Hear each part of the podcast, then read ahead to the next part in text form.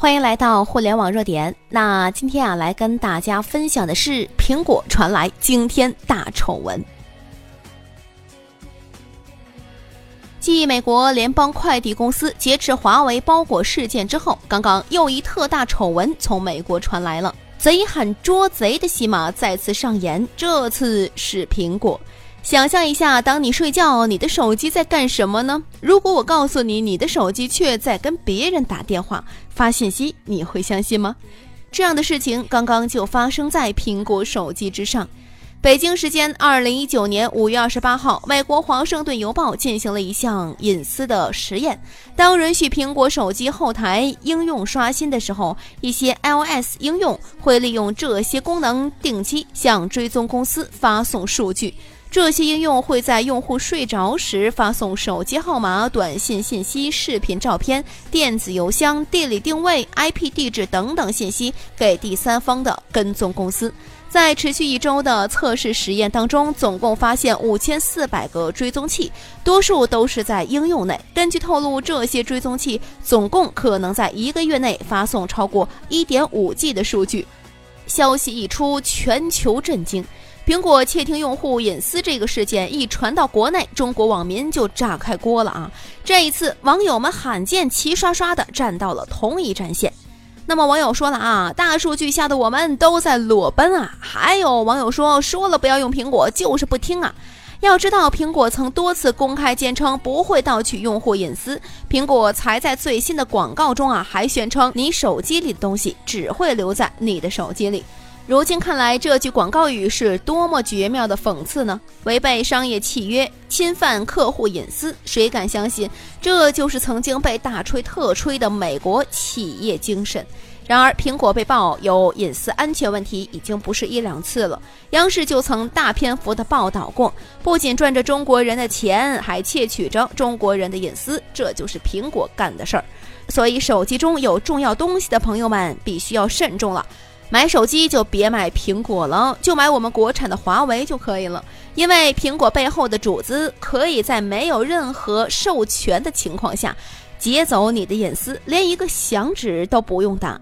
透过现象，我们还看到了血淋淋的本质：苹果公司它或许就是在遵照美国政府或情报部门指令监听民众的隐私，以配合美国监听全球的政策。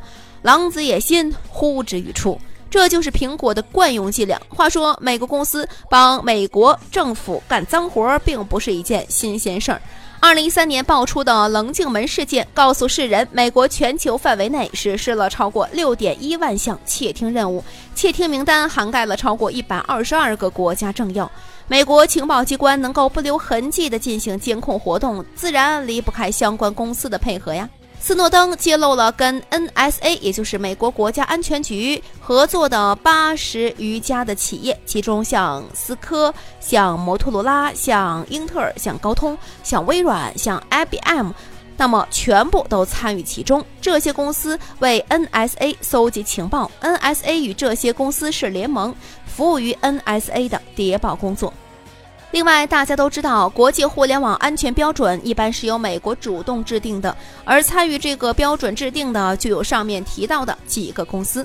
这些公司虽然明面上打着为全球互联网安全的旗号建立安全标准，实质上却在为美国政府服务。其中一个最典型的现象就是，明明 A 技术可能更好，可美国公司却偏偏采用 B 技术。这里面最大的可能就是采用 B 技术才能保证美国最大限度对全球网络实施监控，而 A 技术显然不能或者难度极大。还记得华为曾经的对手思科吗？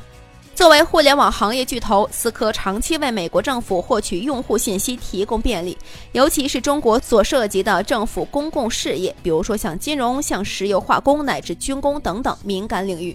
二零一二年，中国中央政府采购中心的名单上共有六十款思科产品，而这一数字在二零一四年采购名单中骤降为零。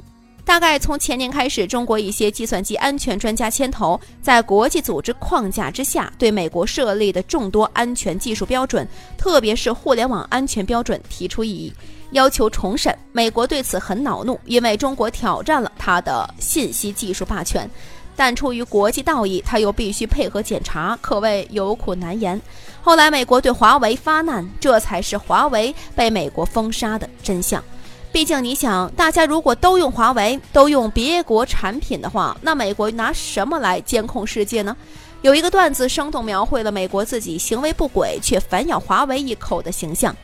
美国说：“你们不能买华为五 G 设备，他们肯定在监听你们。”欧洲说：“你咋知道我们要买华为的设备啊？”美国说：“默克尔电话上说的呀。”今天啊，感谢苹果公司，感谢联邦快递，终于撕掉了西方价值观的伪善面具，扒掉了美国自诩世界灯塔的底裤。中国有句老话叫“得道者多助，失道者寡助”，我对此深信不疑。美国政府多行不义必自毙，而华为必将赢得尊重与支持。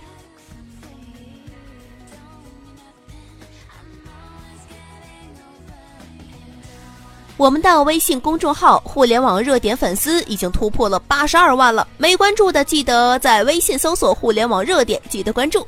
朋友们，我们在那里等候你。